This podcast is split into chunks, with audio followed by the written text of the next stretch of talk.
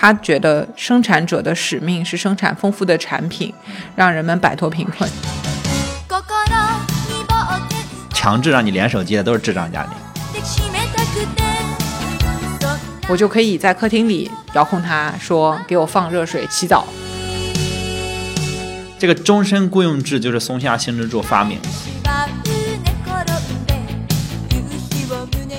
Hello，大家好，这里是蓝莓评测旗下的 Top of Japan。这次的更新周期我们拉的短了一些啊，我们接下来希望不成为一个月更节目。我觉得主要是因为上了首页，然后就被激励到了。对对对，值得我们好好更新。太多人就是留言催更了啊。好，我们废话不多说啊，我们今天聊的还是一个日本的品牌，呃，这是一个已经一百零三年的日本品牌，真正的百年企业。呃，今天聊的这个品牌呢，叫做松下。我相信收听这个节目的每一个听众，应该都家里都有，或者说曾经使用过松下的产品啊，家电呀、小家电呀、电池啊，种种。我们先来说一下，我们三个人是怎么认识松下这个牌子的吧。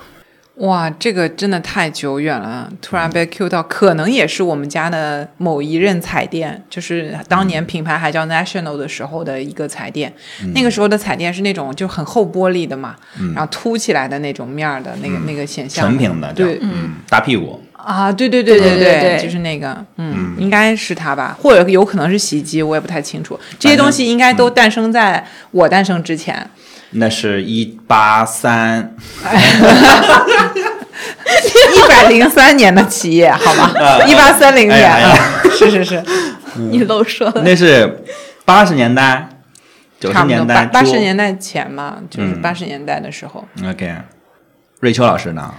我对松下的第一概念就是我们家的电视，但是我不太记得当时那个彩电是在我出生之前还是出生之后了。反正当时它已哦，经叫你还能记得出生之前的事？哦，我 我我是我我我是就这个问题专门问过我妈的，因为那个电视真的是就是我我对它是就是很有感情，因为呃我我当时就是呃当时它已经叫 Panasonic 了，可能可能是比较后期的一个一个东西，然后真的是在我们家服役了十几年，然后直到我们家搬出那个老房子，然后那个电视还在那个老房子里，是是现在还是可以用的，只是我们不再不再用了。一般的家庭好像都是搬家才会买新电视，好像在一个家庭里面，这个电视如果还能服役，很难去我们替换的。我们当时买了新电视，但是那个新电视好像是在两三年之后就坏掉了，然后那个小电视一直在我爸妈的卧室里面，嗯。一直服役到应该是我上高中。大概是十几年的这么一个时间，嗯。然后中间就是坏了很多次，但是每次都能被修好，嗯，这好像就是非常神奇。很多中国人，尤其是年龄稍微大一些的中国人，对松下的一个整体印象就是它质量非常的好，对，是质量非常非常好，基本上然后就终身服役的那种感觉。对，然后我就我还特别叮嘱我妈，就是那个电视一定不能扔，啊，传家嗯，就是就是有感情，啊，OK，在上面不知道看了什么小片儿。然后我说一下我，我其实就第一个东西确实不记得家里是用的什么了，但是我印象很深，就是我有一个松下的 CD 机，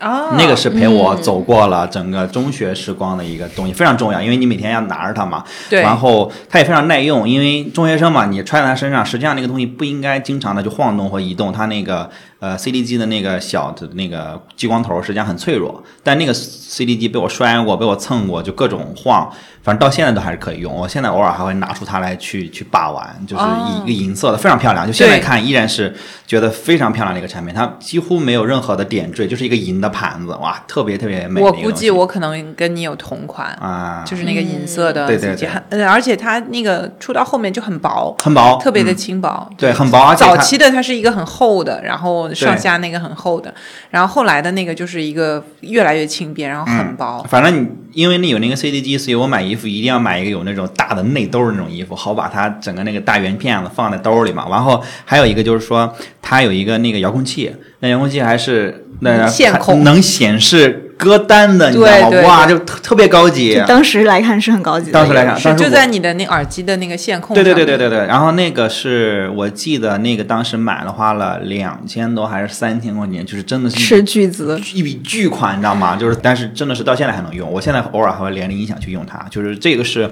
我对松下的一个印象，就带给我非常多的欢乐的时光，嗯啊，对，那个年代我们有很多人已经用上了 MP 三但是我依然还坚持用这个。我们说回来松松下啊，因为松下其实我们想聊这个日本的品牌系列，实际上我们三个人在最开始列了一个一个清单嘛，然后为什么把松下提到那么前面去聊？实际上就是在调研这些，在做一些初步调研的时候，发现松下的这个企业理念或者它的 slogan 吧，叫 A better life, a better world。这个实际上直接击中了我，因为蓝莓评测的 slogan 目前的 slogan 是 Better Choice, Better Life。我觉得跟他们根本就接上了，就是他们是其实后面的半程，然后像蓝莓评测的理念实际上是前面的半程。我们会认为，因为自己的更好的选择去过上更好的生活，然后松下实际上是说希望你有更好的生活。如果每个人都有更好的生活，就就我们就会有一个更好的世界。那我强行解释一下啊，我们说好不翻译了，但是实际上是这种感觉。然后，而且最早松下幸之助实际上提出来了一个理念，呃，具体的出处我其实找到了很多啊，但是实际上那个话的意思就是说，希望松下用二百五十周年的努力，让世界变成一方乐土。我觉得这个真是非常崇高的一种境界了啊，这个是让人很尊重的一个事情。就蓝评测其实日常评测很多商品和服务嘛，呃，我们其实会有时候会站在这个生产者的角度会想，这个产品为什么要这样设计，或者是一些好的产品，就是它为什么又要做的这么贴心，或者说它完全没有必要说花这么多成本去做这样的事情。呃，松下自己解释的是，他们自己认为生产者真正的使命是让是生产丰富的产品，让人们摆脱贫困，去过上更美好的生活。虽然它可能是理念、指导层面的东西，但是我觉得作为一个企业愿意去想这个事情，实际上是值得大家去尊重的一个事情。对，这个是我们呃为什么要聊松下这个哈？对，然后我们去说一下他们的商业上的一个历史吧，简单的回顾一下，他们最早好像不叫松下来着。他们在做国际化的时候，有一个有一部很有意思的企业，就是把这个名字把品牌统一了。因为历史很长，所以他们做过的东西也很多，导致这个品牌下面的东西呢也有点杂。但他们内部其实做的也很有意思，他为了国际化，他把他的这些副品牌反而都统一了。嗯，就我我说我们家彩电最早叫 National 嘛，八八八零后应该还是有记忆的，就是 National。然后还有就是 Panasonic，National 是比较专注于白家电的，就是电视，然后冰箱、洗衣机，然后那些对，嗯，那 Panasonic 呢就是比较偏三 C 类的产品，就你的那个 CD 机啊、音响啊，然后这个后来的一些电子的，包括后来的像相机啊这种东西，都是 Panasonic 这边出的。然后还有一个更小众一点的呢，就是做电子琴啊什么的，那个做那个乐器这一块的，叫 Technic。然后这些品牌最后就都整合起来了。那我们在大陆这边叫它，一直是叫它松下的，嗯，就直接拿它母公司注册的这个名字叫松下电器株式会社，就直接叫它松下。就不管是 National 也好，不管是 Panasonic 甚至 Technic，我们都叫它是松下的。是对这个一度也对我造成了很多困扰。我说为什么他们都是松下呢？然后没有一个写着松下呀？但是为什么都要松下呢？嗯，然后这是我们这儿对它的翻译，但是可能台湾地区和那个香港地区还有不同的翻译。台湾那边是把它翻译成了叫国际牌，我觉得这是可能对 national 的一个直译吧。然后还有一个是，嗯、就是香港那边的话是翻成乐声牌，就是声音嘛，声音嘛，Panasonic 嘛，可能是这么这么来翻的。嗯，然后到那个零八年的时候，他们就把这个全部都整合了。然后零九年开始，National 这个牌子在日本就逐渐不用了，就直接弃用。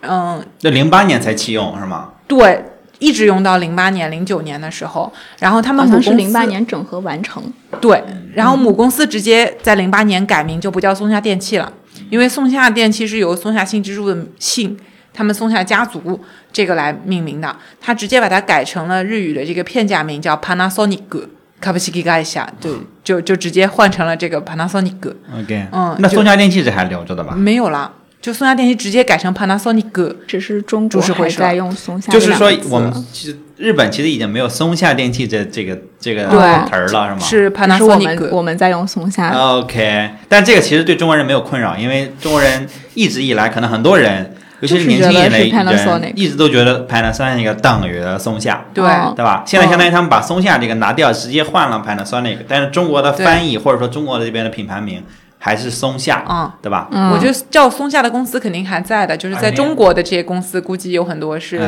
用这个因为他们几乎所有的产品都印的是 Panasonic 嘛，大家就会延续之前那个认，认知。可能是错误的认知就完了，就是嗯你也别改了，对吧？我们就以后都只有比这一个牌子了。对啊，这样它更容易就走出国际范儿来吧。嗯，这这确实之呃录之前我都不知道啊，我都不知道是么这这一步策略我觉得还蛮勇敢的，就是你直接改品牌。啊。然后他们也问过，就有人就问，那你这么改，这个松下家族乐意吗？嗯然后问完了也说 OK 啊，我们对于公司的这种方向没有没有应该是乐意意的。嗯，对因为这样听上去更像一个国际化公司，而不是像一个家族家企业了。族企业、嗯是的，它最早被大家所熟知，就是说有电的地方都有松下。他们第一款产品就是生产电灯灯座，一九一八年在在对大阪，对吧？他们生产电灯灯座，然后他们很快就生产了第一个爆款，叫 National Lamp，是一个自行车灯，放在自行车上的一个灯，是一个全新的东西。是一个一个筒灯，然后能够照得挺远的。对对对因为日本那个骑自行车都需要安装一个电灯。对，然后我不确定它是不是第一家生产这种电灯的，但反正这个是让松下的第一个转折点，就成为了一个国民企业，就所有人都要买这个东西啊，我骑自行车都要买这东西。然后他们后来就很快的进入了快速发展期，然后它的这个灯是是放电池的那种，啊，因为他们在三一年的时候，他们就已经是日本的干电池大厂所，以这个灯是他们生产，你知道吗？就是它因为他们有电池有电池又有灯，对。然后。因为自行车那个环境，它不是一个插电的环境嘛，对它是一个就是你要一个自己供电的一个核心竞争力。核心竞争力啊，对啊，反正，但是他我觉得想到这个需求是挺牛逼的，对啊，挺牛逼的一个一个，反正他们所以说他们的创新的理念实际上都埋在他们最早的爆款里，就是用爆款的东西去，嗯，对，其实就是现在我们很多人很多企业希望达做成到的一个个里程碑嘛，对吧？嗯，就刚刚钱德勒说到了松下的那个，他觉得生产者的使命是生产丰富的产品，让人们摆脱贫困。其实这个理使命的这种提出，我觉得很跟他们这个企业去建立的这个时代的时代性是很符合的，因为那个时候的日本其实也是在一个就是明治维新的那个阶段，他刚刚受到了这个欧美。这个先进的工业革命之后带来成果的这样的一个冲击，所以那时候日本国门打开之后，他对于这个世界的这个认知和自己日本国民的这个生活现状啊是有这种情怀的。他也希望就让日本那个时候那种贫困生活和和其实有一部分人去留洋回来了，然后他想让这个东西好起来，我觉得是有那个时候的理想抱负情怀在这个使命里面的。有一个历史背景在那儿，对对对，所以那个时候，呃，国外已经开始，你看卓别林的那个年代，他们已经开始有电影啊什么了，嗯，但日本这个时候也刚刚开始他们的这种蓬比较蓬勃的这个工业的东西，所以松下也是踩在你说它爆款啊，就是它的第一个爆款是它的那个自行车灯嘛，它最早一九一八年去生产它的这个电灯灯座。啊，然后到二三年的时候，他们就推出了那个自行车的车灯，这样的让它成为这样国民企业的这么一个历史，也正好是踩在日本它在嗯、工业上面去腾飞和他们的民众逐渐开始改善生活的这个事情上，就是真的是顺应时代潮流，才能成就这种传奇的企业。嗯所以这个是他早期的一个历史。但是他用相当于用了五年的时间就进入了第一个转折点，拿下了第一个里程碑嘛，就相当于用了我成立了五年之后，我从一个生产电灯灯座这么一个看上去非常基础的这么一个小作坊，应该算是还是。就做了一个全民化的这么一个自行车灯，这么一个应该是很创新的这么一个东西，对吧？对，啊、是的，现在它结合了自己的优势，做电池跟做电灯。嗯，但这个就是什么呢？就老说日本人也老说大阪人会做生意，大阪人这个做生意的基因真的很厉害啊。嗯，有点像江浙沪的那个意思了，是吧？那到现在你还去大阪的时候，像船厂町啊什么那些地方，你你会去看到很多这种还是这种小作坊式的生产螺丝啊，然后小的这种工业，小的工业还在那边有。想到了半泽直树。对，我也想到了半泽直树啊。对他去给那些就是倒闭的企业去去跑那个融资啊什么的，然后他们那个、啊。那个零件，你不要小看它，就是一个螺帽什么的，它那个精度可以对很讲究，他师傅的那个人的这个精微感知，它可以做到比一些机器什么的更。嗯，精微的这样的精细度什么的，就真的是到现在也是，嗯，包括我们现在手机里面的很多小东西，也都是大阪这边的啊，对吧？我们苹果有很多嗯合作的这种做传导的半导体啊什么这种东西，精工的东西，日本还是嗯很厉害是。啊、然后他们相当于在呃三十年代、四十年代成为了日本的一个国民的企业，然后应该也有非常非常多的工人，非常非常多的职工嘛，然后就杀入了欧美的市场，很快他们就应该说是拿下了欧美的市场，成为了应该说是国际化品牌吧。对，而且他们我觉得还有一个一个点是他们在。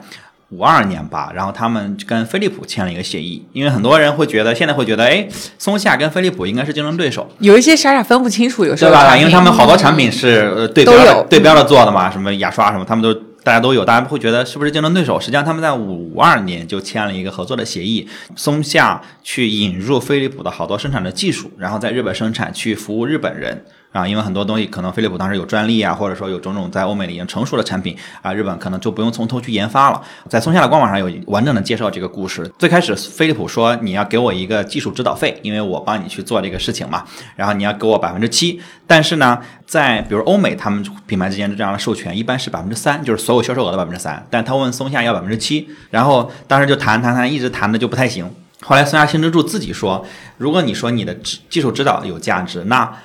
我的经营指导也有价值，因为我要告诉你怎么把这个东西卖掉。所以说我可以给你这百分之七，但你要给我反过来支付一个经营指导费啊！我认可你的技术指导费，所以双方就拉锯。然后飞利浦那边非常震惊，然后又觉得嗯有道理，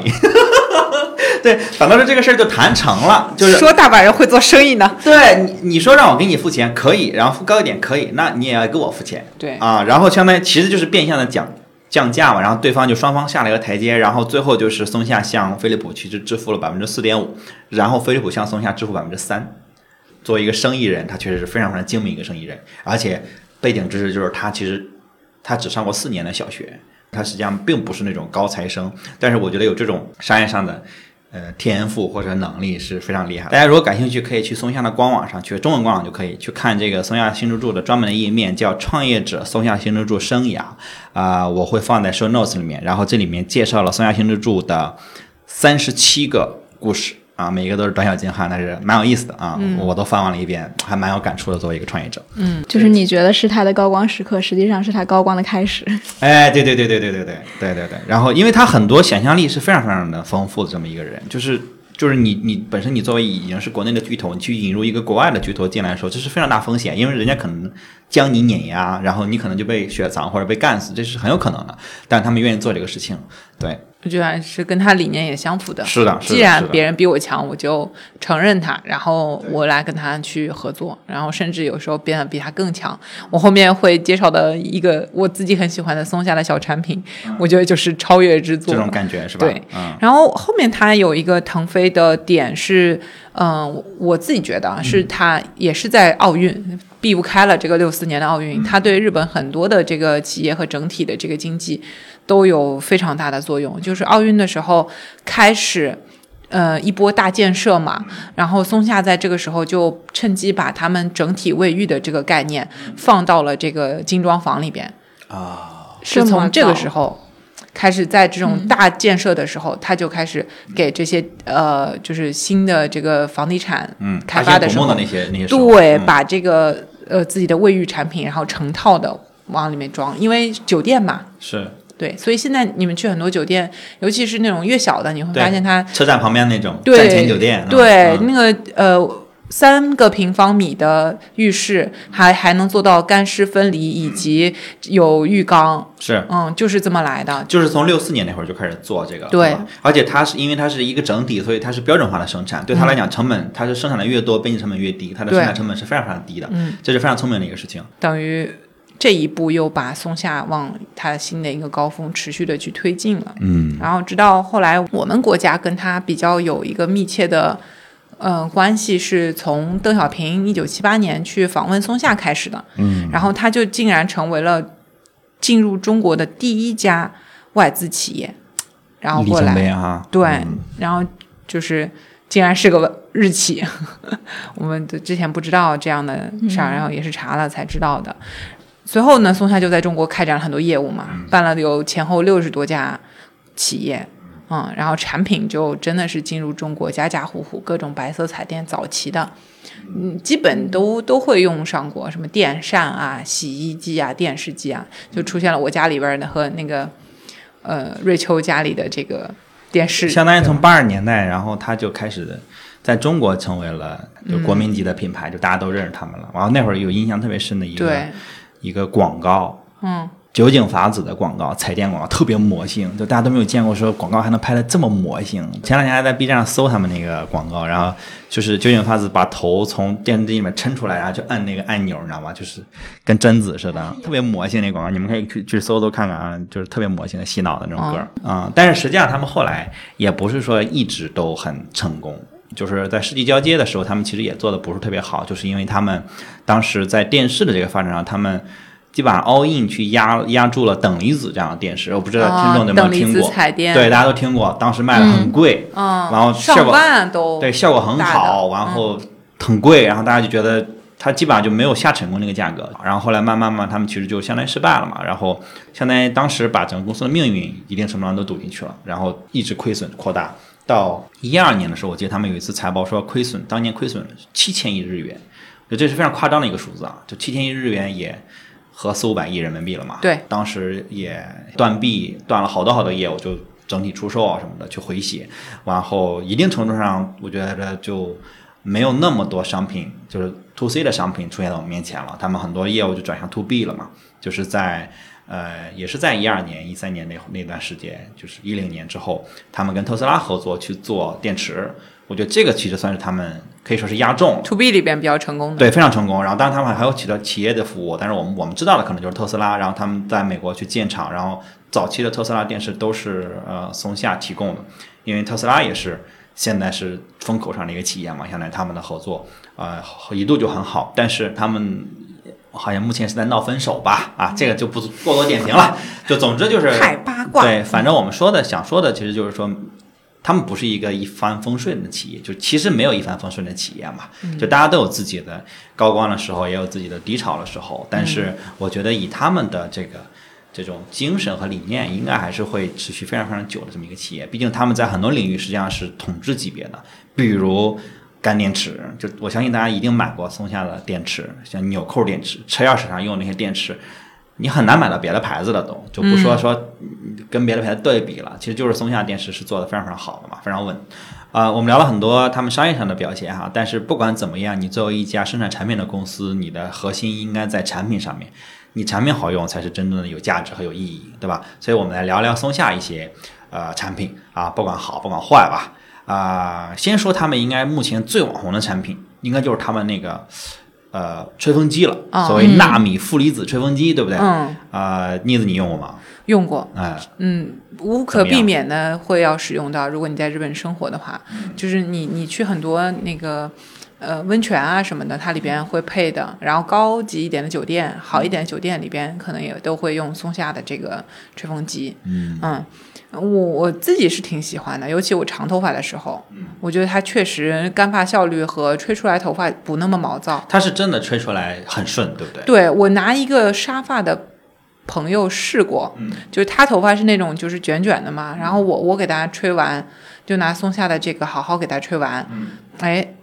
就不是沙发了。对，他就他到我们家来住，嗯然后也不是说不是沙发那么夸张，他就发现怎么在我们家，他以原来以为是我洗发水好，OK，然后呢，他就买了这个洗发水回家自己用，然后就说，哎，怎么达不到这个效果？我说可能是我们家吹风机好，啊，就是吹完没那么毛躁了。对它对吧那个沙发就能减轻一点儿，就是你本来沙发你再加上毛躁，你可能就两倍的这个量。那它吹完以后就会觉得，哎，好好像顺很多。好我说可能是你吹风机的这个问题。明白。那好，那这是个体我们上链接。哎哎，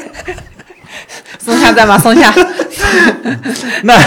啊，开玩笑，开玩笑，我们不卖货，我们不卖货。我们虽然吹了一下它，但是不卖货。那它跟戴森的比怎么样？哦，我我是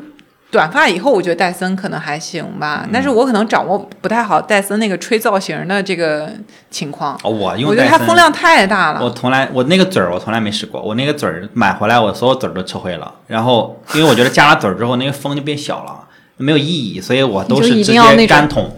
对，就是享受那种那个飞机在你面前降落的感觉，就是快速的将我的头发吹干，然后你就退下，我是这种，我是这我我种风格，所以寻思着你那个头发感觉也不太用怎么吹。呃我也长头发过嘛，就是就是你，它效率真的非常高。但是呃，松下的，因为我短头发，头发短嘛，就男生可能就是呃感受没有那么明显。但是我是听很多女性的朋友跟我讲过，说松下的这个比较贵的那款啊，就是吹出来非常非常顺。然后我也曾经在日本帮他们代过过。五个以上，甚至可能将近十个那个吹风机，就是包装盒非常大，松下这一点真的很厉害，他这个产品策略我觉得很懂买的人的心情，他就在免税店里面卖那种国际版的。就是那个，嗯否则你买日本电器都有个电压问题，你知道吗？吹风机这个东西呢，它功率还特别高，是你弄随便弄一个这个变压器还不好用。对对对对，嗯，所以它其实很聪明，然后在那儿整了这个，然后这个国际版还稍微贵一点儿。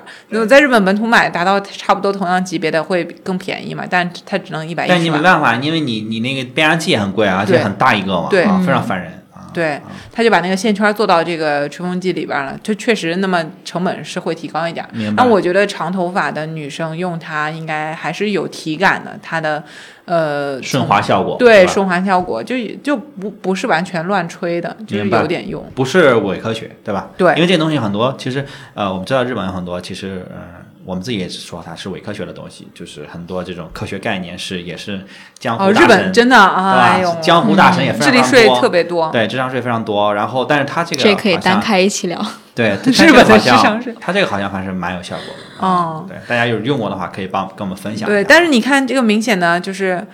你要是在酒店里边放一个 Panasonic，跟嗯放一个戴森。产生的这个效果是不一样的，对于提升这个逼格感，对，对就像你们刚才说的时候，你们只会说松下里面比较贵的那款，但是你们说戴森就是只会说戴森。因为就那一款啊，对嗯对吧？它对隔两年升级，但是还就是那一款。啊对我，我觉得这个是很亏的，就是他们的生产者使命，让他们要生产出更丰富的产品，来使人们摆脱贫困。你知道，所以它有便宜的，有贵的。就我那个头发吹的不怎么样的朋友家里边，他也是用的松下呀。就当我跟他说这个吹风机的时候，他说我也用的松下呀。啊，不一样可。是你这个对大家吧？差价可能好几倍。对，是的，对，我们刚才说的这个说顺滑的效果，应该还是它比较贵的那一款。就是它的旗舰款，对它里面有这个 Nano A 技术的，然后嗯嗯，自己也表明了我吹出来确实会有这样的效果那样的。我我第一次接触到这个 Panasonic 的这种美容家电啊，嗯是我在读大学的时候，他们非常有意识的到我们大学来摆摊了。然后我就震惊了，哇，这个东西可以做那么细啊，各种各样的啊，吹风机可以有这么多型号，从小到大不知道啊。嗯，从那时候发现哦，有点道理，就开始爱上他们家的这个这个吹风机。我我现在用的那个也特别棒，它它的那个头啊，嗯，是活动的，你你打开了那个风以后，它那个头会自己动，就哒哒哒哒哒哒左右摇晃。啊，就不用你再甩那个吹风对对机是吧？对对对对，我觉得啊太贴心了，就是因为你真的对着同一个地方是硬的。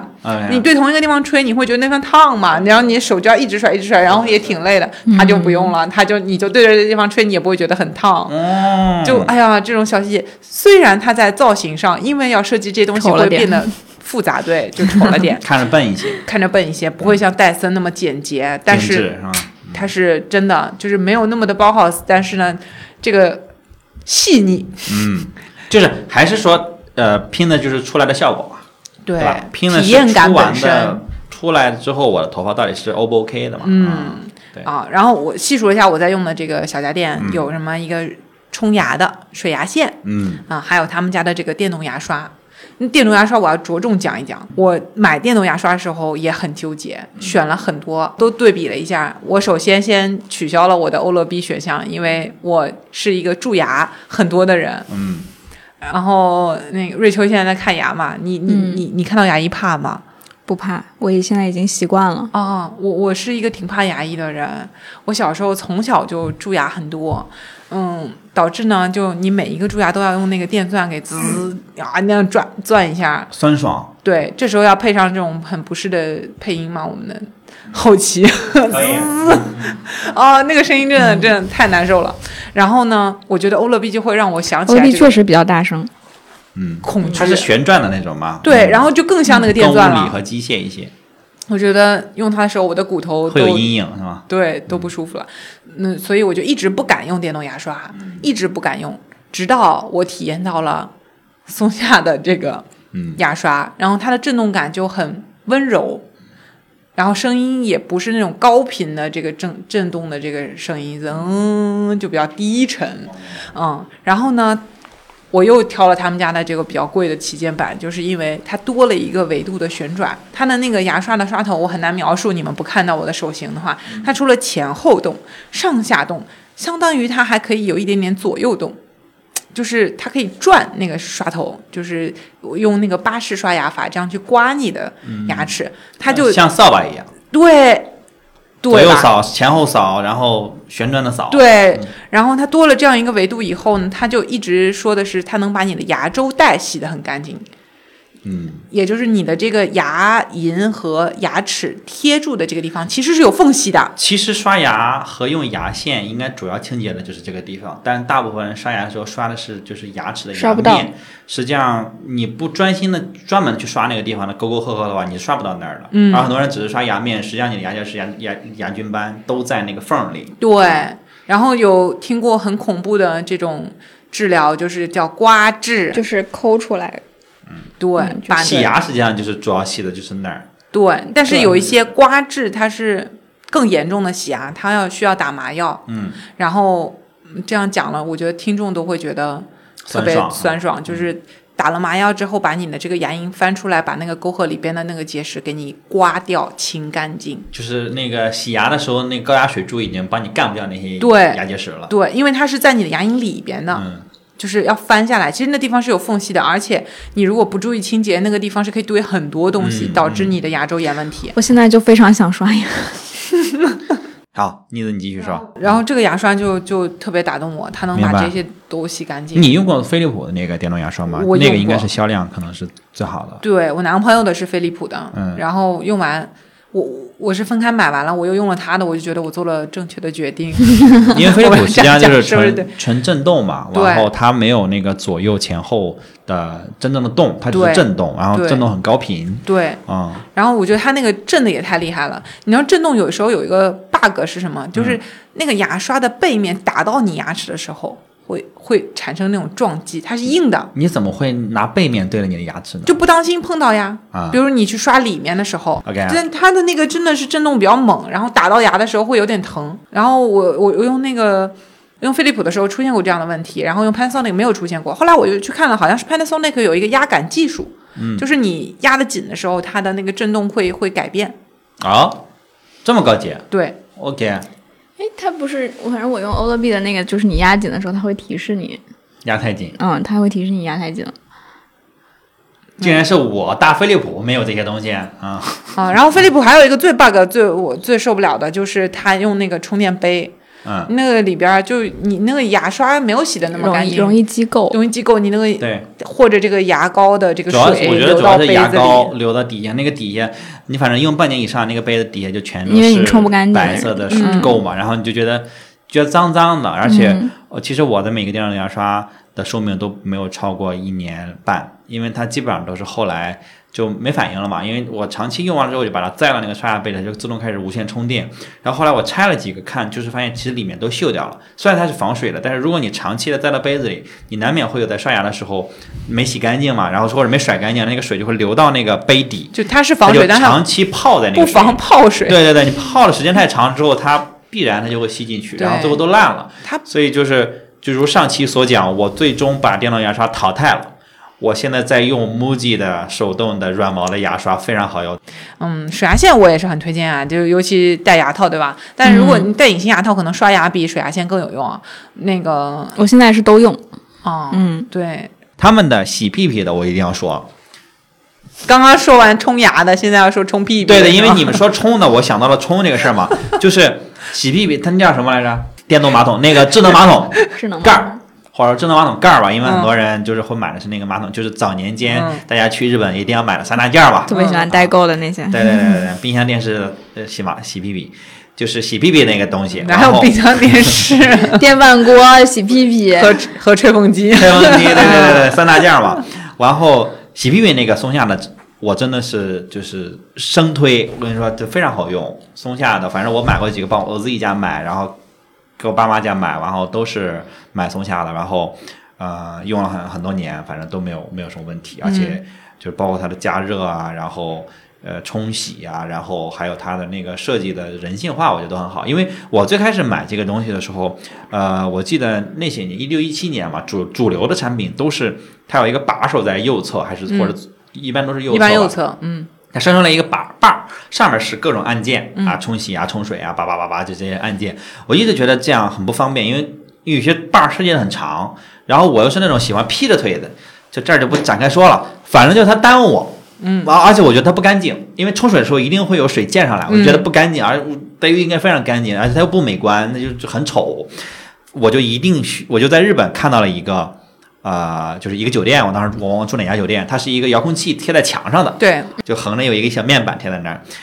我说我要买这种，当时市面上这种的都好贵，带把儿的那种传统的那种，可能一两千就有。遥控器是呃分离的这种，一般都要八九千、六七千，就非常贵。就相比之下，可能功能差不多，就非常贵。嗯，依然咬牙上了这种，我觉得这非常值得。啊你主要是有忍不了的，因为旁边的那个面板会让你觉得脏，对吧？它老要清洁，它它碰到我的落灰，还碰到你的腿，对它特别难受。反正现在好像这个价格并没有差那么多了，还是分离肯定是略贵一些嘛。现在都出手机智能遥控了，嗯，我觉得所有的这种家电，凡是要连手机 APP 的，我觉得都是反人类。就是脑残的设计，我会逼掉，但真的是就是令人发指。我怎么会在烤东西的时候用我的手机调烤箱？我人就在烤箱旁边，我拧一下嘛，非得让我连上 APP 才能调做菜的菜谱。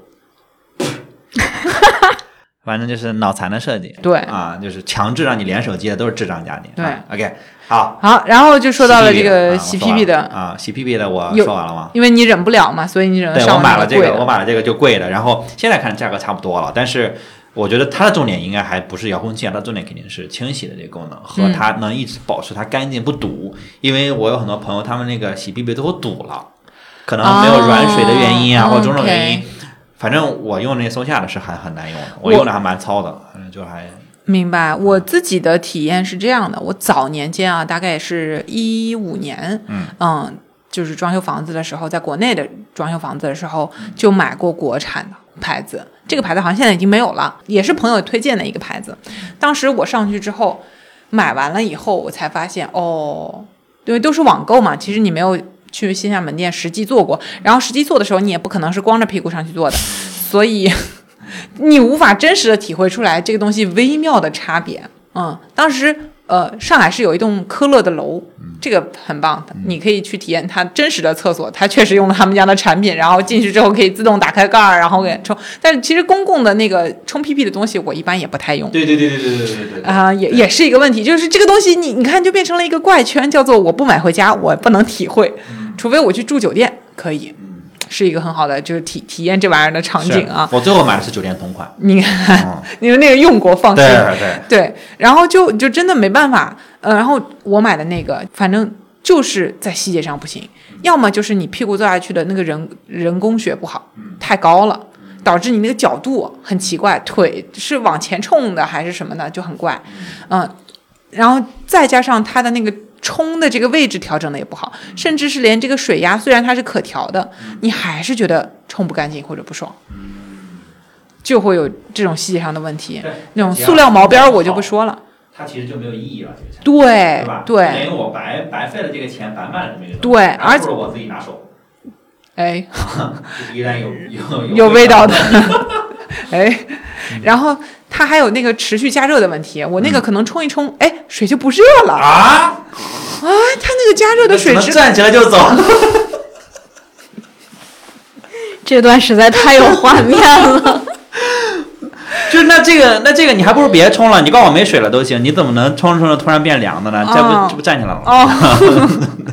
反正惊喜不断啊。嗯明白。就是这个，还是我觉得大品牌它的对这件事情的研究，尤其是日本品牌喜欢在这种精细的角度上的研究，我觉得很有价值。是是是是。在这种嗯非常 personal 的 care 上，面，而且包括它那个坐垫的那个呃温度啊，有有我我确实是遇到过那种就烫着。就烫，就我坐下去就呃就是烫，因为虽然冰很讨厌，但是烫真的是让人太意外了。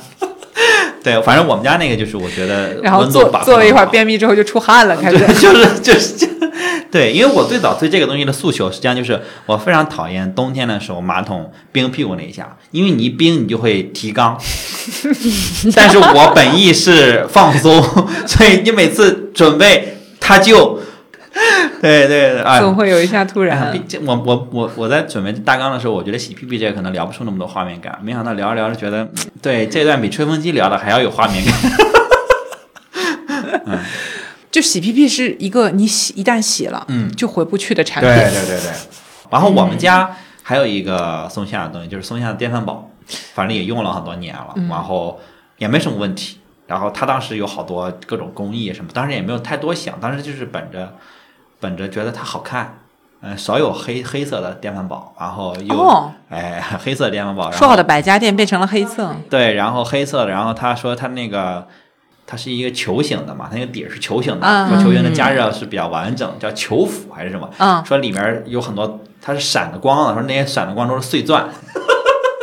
我自己说都觉得很好笑。然后小小的，就是两人两人份儿的，一共能做三碗饭，所以就是很省心。然后我吃两碗，我老婆吃一碗。对我就本着要有一个小的，然后当时筛选下来之后，好像就松下有一个，当时就买了。那会儿也没有小米，对，然后反正用下来很好，很稳定，到现在也非常非常好啊，很喜欢。它也能做粥、做饭、做各种煲仔饭。你不要骗我了，一个只能做三碗饭的电饭煲，做粥的话肯定铺的一塌糊涂。没有，就是一两一碗一大碗粥嘛，哦，啊，真的是一大碗粥。嗯，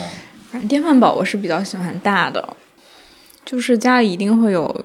有客人的时候，然后三碗饭绝对不能满足这个场景，就是煮两锅饭这种事情是不可能的我。们家三年可能就来两波客人，所以我就希望他这种东西都就是所见即所得，是多大就是多大。哦我我对电饭煲的需求是它可以煮那种菜饭，它能把菜饭焖的好吃，我觉得就很棒。煲仔饭啊什么的焖出来都非常好吃。哦但是如果做煲仔饭，那就只能一人一碗了，因为对呀对呀、对啊你放了仔。对，对。就就是太小了，可能也不太行，啊就是菜就不够放。我曾经也想过买一个那种，就是现在好多那种小家电是就是比较适合一个人住或者是两个人住的，你就是就是很多电饭煲就是就是这个量，啊然后后来就是想到就是焖啊这些乱七八糟的问题，所以才劝退。当年我真在当年我找的时候，因为当时小米还没有那么多啊，现在有很多了现在嗯非常多。但当年能找的时候，你你会很快就缩小到日本品牌，因为只有日本人会做这种一人两人份的东西。嗯，现在很多了，现在还有很多那种什么煮汤的呀，对，很多国产品牌都开始做这种，对吧？小往小了做，对对对往小了做单身市场现在越来越大了。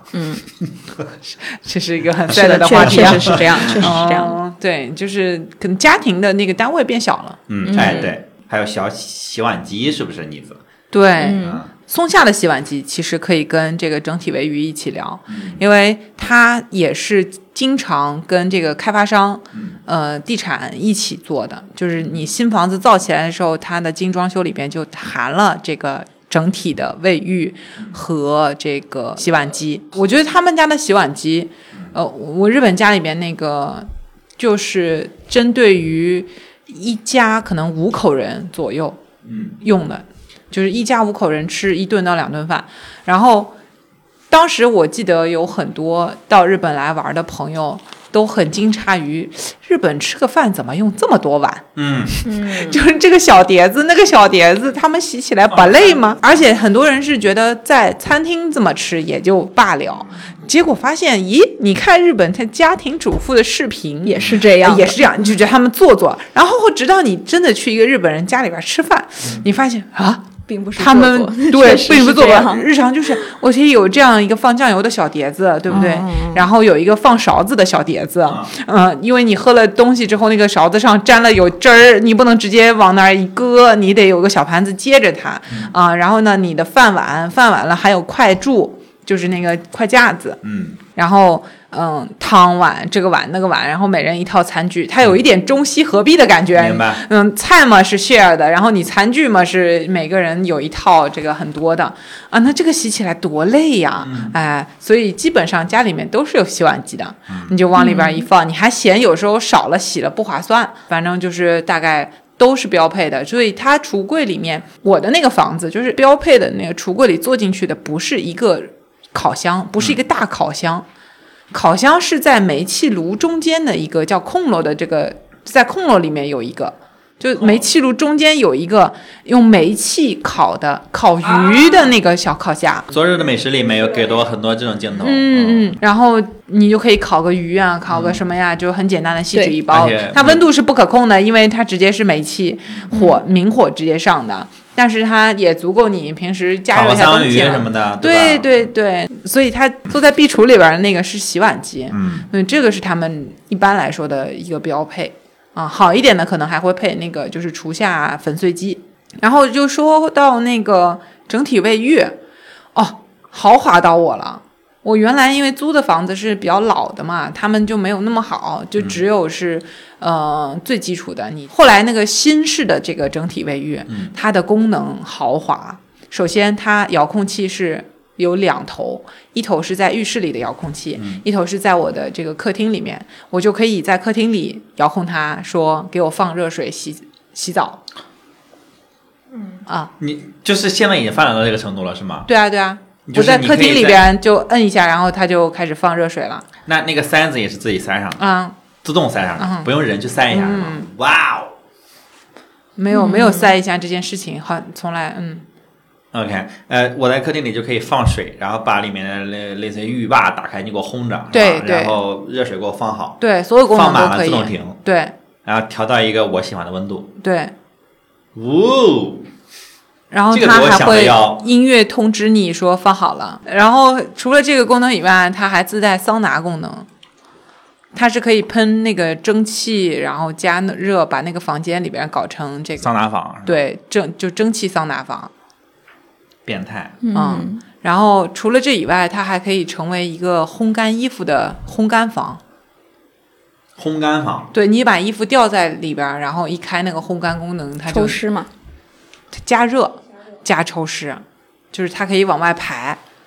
所以你基本上烘干机也省了。太牛逼了，这真是太厉害了。这是智能家居啊，就是说你你完整的解决我一个问题，对吧？洗澡是一个很恶心的操作，我得去，我得把那个冬天的时候塞子塞上，然后呢，我要开始放热水，放完热水，我开始放冷水，放冷水，放一会儿，我和一和，和一和，凉一凉啊，嗯，不够凉。不够热，不就调调调调调，然后满了，然后你放水，哇，这是非常烦的，就是大家都手动操作过这个。而且你知道还有一个更适合你，你可能会更惊呼的功能，叫做你有时候是不是就是放热水，因为要等一会儿，然后干别的去了。啊，等到你想去洗的时候呢，发现水已经冷了，保温是吗？它可以追焚，就是可以把这个水再给你过进到它的锅炉里边加热一遍。恶心一点讲的话，你昨天洗的澡，那个水不放掉，你今天再热一遍还能再用，呃，不是，它是直接加热，还是说它会抽回去？它会抽回去。我觉得这个特别适合日本家庭。又又回到了我们那个聊温泉那一期的那个，啊，哦，但是那一期可没聊到说那么智能，嗯，就在家里可以干到这个事情。我看新闻松下好像也在国内慢慢的开始搞这个整体在中国卫浴了，国内吗？嗯，但是好像没太普及。我觉得有很多东西是你在造房子的时候就要一起考虑进去的，所以说它就是变成后期装修再加入的话，会面临一些困难。如果是你是一户建，比如你自己家建别墅这种程度，那肯定没问题，因为你自己家自己弄。但是如果你是入住一个二手房，那这个事儿可能就很难实现了。嗯，哇！但是但是你刚才说的这个场景让我。让我一个没那么喜欢泡澡的人意识到我可能没那么喜欢泡澡的原因。是因为它太烦了，我折腾了一个小时，我就爽了半个小时，可能还没到半个小时，因为水逐渐的就凉了。然后回来还要再你还得洗它洗半个小时，你就觉得，而且那个放水的时间真的是你做什么都不行。其实，然后你不做事呢，你觉得很慢；你一做事你就忘，就这事儿非常烦。反正在我看来，就是一个做起来负担很重的一个事嗯，情。很智能，而且它的这个我们想象当中的浴室，可能浴缸你就会说有满出来啊什么这种问题。首先一个是它是会自己停，然后它后来在清洗的时候也会很方便，因为你是整体的，它的那个浴室里边一半是浴缸，一半是可以冲淋的，就是淋浴的地方。那而且它干湿分离的，这个湿区你是不怕拿龙头随便冲的，所以它整体清洁就你会觉得很爽，你就拿个这个呃淋浴的这个龙头一边冲一边刷，每个角落都可以碰水然后。你也不怕那个水崩出来、溅出来，对吧？不怕因为那这个还几地方蛮好的都是湿区，对。对，对而且在你想象一下，在这里边洗狗也很爽。Yeah，嗯嗯，嗯，你击中了我的痛点啊！你平时会就干湿不分离的时候，你洗狗，你会觉得那个水啪溅出来这那，然后人一直 hold 在那儿，这个姿势也很奇怪，等等，我们家虽然是干湿分离的，但是洗狗依然很不舒服。你就可以跟他一起，然后在里边，大家都是湿的。啊、这个这个这个这个有点击中到我了，所以整体卫浴有点击中到我了。嗯我下次装潢呢可能会提前认真的考虑一下这个事情。你可以年纪大的时候去松下的养老社区体验。他们应该是跟就是雅达一起，就是成立了一个叫雅达松下养老社区。然后它这个养老社区里面，呃，应该是从建造开始就考虑到了，就是我全屋用的都是松下的产品，嗯，就相当于它的意思说那些都实现了，对，就包括厨房，然后厨房里面的抽油烟机、燃气灶、洗碗机、水槽、水龙头全是松下的，然后还有卫浴也全是松下的，包括那个什么新风啊，就小到连电源插座呀，然后洗衣机、烘干机这些电器，包括地板，就都是松下的产品。然后它因为因为它是一个养老的那么一个项目嘛，一个社区嘛，它里面还考虑到了很多就是。呃，适老化的一些一些东西，比如说它的那个扶手，然后包括就是呃，有的老人他可能就是没有办法长时间站着洗澡，他会有那个坐浴的一些一些东西，然后包括它松下在养老这条线上东西真的还挺多的，因为我查了一下，他们是从呃九八年他们就设立了一个养老的一个子公司，相当于他们其实在日本是有呃养老公寓住宅项目的，这个还挺意外的，有六十多家，呃，叫做他们叫做高龄住宅和养老院。嗯所以它里面他们在这个，我觉得高龄人士他们就是在行动上面啊，这个需求还是挺多的。因为。日本老龄化明显嗯比中国明显比要严重的他们很早就面临了，就是他们没有那个一定要去养父母的这样的一个嗯。文化在里边的，就是挺早的小孩就出去了，然后也可能不在同一个城市，就就就到别的地方去打拼了，什么这个情情况。对，不光老龄化，就是我们的这个呃乡村里边的这种呃高龄化也是很严重嘛。对对，嗯，它的什么就是比如说卫生间里面，它用的那种洗漱台，它它都是那种轮椅可推入的那种，嗯就是也是由松下提供的。然后呃，如果是需要护理的老人，他还有那种护理床，然后他那个护理床是那种就是可可变形的，就是它可以就是嗯变成一个轮椅，嗯嗯，就是一个床的一半。一半，然后变成一个就是有点像 Z 字形的那种轮椅，嗯。然明白。后嗯。嗯，尤其你做过手术，或者说你年龄腿脚非常不方便的老人，其实每这个我很有。体会，因为我爷爷前阵子这个非常大的呃这个脑梗了之后，他半半半身不能动了，嗯。然后他又是就是体格很高大的一个老爷子，你两三个人都弄不动他，而且你在那种床上其实也不太好使劲儿。对，嗯，他自己是完全没有办法配合你的。如果他配合你，你还会觉得更麻烦。而且他又需要一定的尊严，他又不希望老麻烦你们，所以慢慢慢就变成说，那我不下床了。对但这个其实对他更不好。对所以说最好就是这个事情，我可以轻松的下床，可能旁边人稍微一扶，稍微一搭手，这个时候我就没有那个心理负担，因为老人心理负担其实还是蛮重的，他们很要很要尊严的。，嗯，对你到了这种不能动的，呃，就是偏瘫的这个情况，或者是甚至，但是你人其实垂直，嗯，就是把你人坐起来垂直这个事情，这跟你床摇起来不一样的。对，你脚放下来，人保持这样一个垂直，对他的整个骨骼呀、大脑啊，这个这个反应是不一样的。所以，如果说能够比较轻松的让它变成一个坐的姿势，嗯，其实挺对他的健康也是很好的。是嗯是，这背景知识啊，就是瑞秋老师是蓝莓评测的养老专家，是所有的养老的内容、保险的内容、金融的内容都是瑞秋老师主笔亲自去探访的。逐个探访。所以养老这个内容确实他是最专业的。他这个社区在哪儿？还他这个社区在江苏宜兴，他这个社区整体也是一个日式园林的感觉。哦对我看了一下实景图，是蛮漂亮的一个。对，可以，有点意思，是不是？我不老也想去。对我，其实我们做的其他的养老的社区，包括北京、上海的这些，反正我跟着瑞秋去去过几几个。你你自己也很想我享受能不能去那儿租个房子啊去住？就真的很做的非常非常爽，就是觉得呃，我自己觉得就是一个巨型的停靠的游轮。包括它的那个就是厨房的那个橱柜，因为很多老人他不是就是，比如说我在坐轮椅的时候，我可能会够不着，然后他那个橱柜就是下拉式的，嗯嗯嗯，就在细节上都是给你考虑到的。对对对，它因为这种东西就是说它不是后期改造的，它就在建那个房子的时候，它就把整个东西都考虑进去了，对然后实现的更好。水龙头啊那些都都是抽取抽拉的嘛，对，嗯，洗个头什么的很方便，嗯。嗯因为养老这个事情，日本肯定是很有经验的，就是他们最早步入这个老龄化比较严重的这么一个状态，而且独居老人有很多，所以他们在这个上面的服务啊，然后这个呃包括产品应该是很有经验的。但是各个国家肯定有各个国家的特色，你要到中国来，你肯定是要说做中国本地化的，因为中国的老人要的东西跟日本老人要的东西肯肯定是不一样，嗯，对吧？就是我觉得大家的那个人和人的距离就不一样。对，对这个需求是不同的，公共区域的这个需求，对。就是觉得这个里面，嗯，日本它在很多弱势群体的这个照护上，我觉得非常棒的。就是其实我们在聊奥运的时候也聊到过，包括他们呃给残奥会等等呢，包括他们给一些眼睛不方便、腿脚不方便的人的一些呃这种呃便利性的设置上，我觉得他。始终还是比较注意你的个人感受的、尊严感的，是的。这个是我一直觉得他们挺小心翼翼做得好的事情。他情愿没做到，也不愿意很粗暴的直接去对待。好，我们我们再再接地气一点哈，还是有固定动作。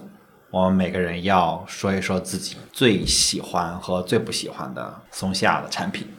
啊、栗子老师先来。我我之前已经那个表达过我的心意了。我我现在最喜欢的是他们家的这个电动牙刷。如果我换下下一把，我肯定还是买他们家的。松下的旗舰的电动牙刷，对吧？这是最推荐。对，然后钱德勒最推荐的就是他们家的洗屁屁的马桶圈。那坑呢？有没有说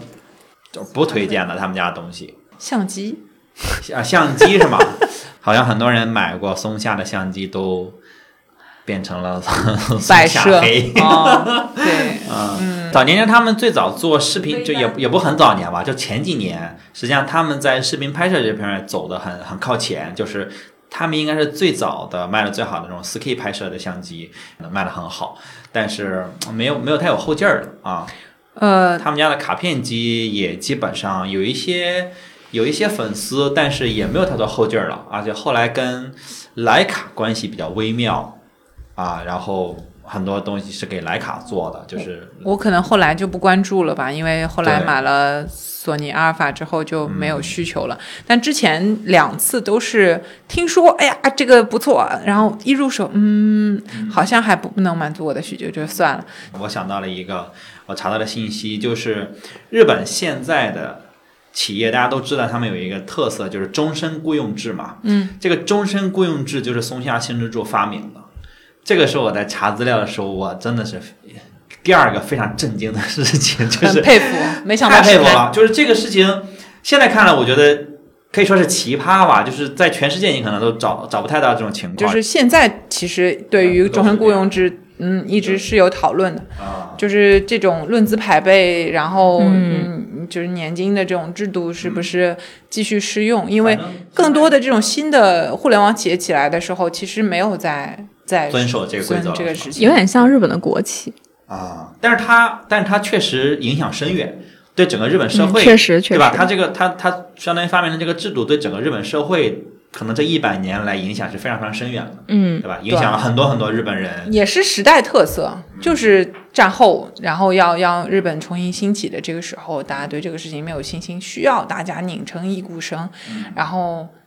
就燃烧自己一辈子在一个对公司，对吧？去不要着眼于个人利益和个人的东西，我管你一辈子，大家一起把这个企业把。这个国家给振兴起来的这么样的一种方式，那那时候你看搞出来很多嘛，就是什么团地啊，住也住一起啊，然后我把你们的这个孩子的教育啊，各种都考虑进去，你就是生是没有企业人，死是忧你就企业魂啊，你就燃烧就完了，对对吧？就是他又在一个正确的时间做了一个正确的决定，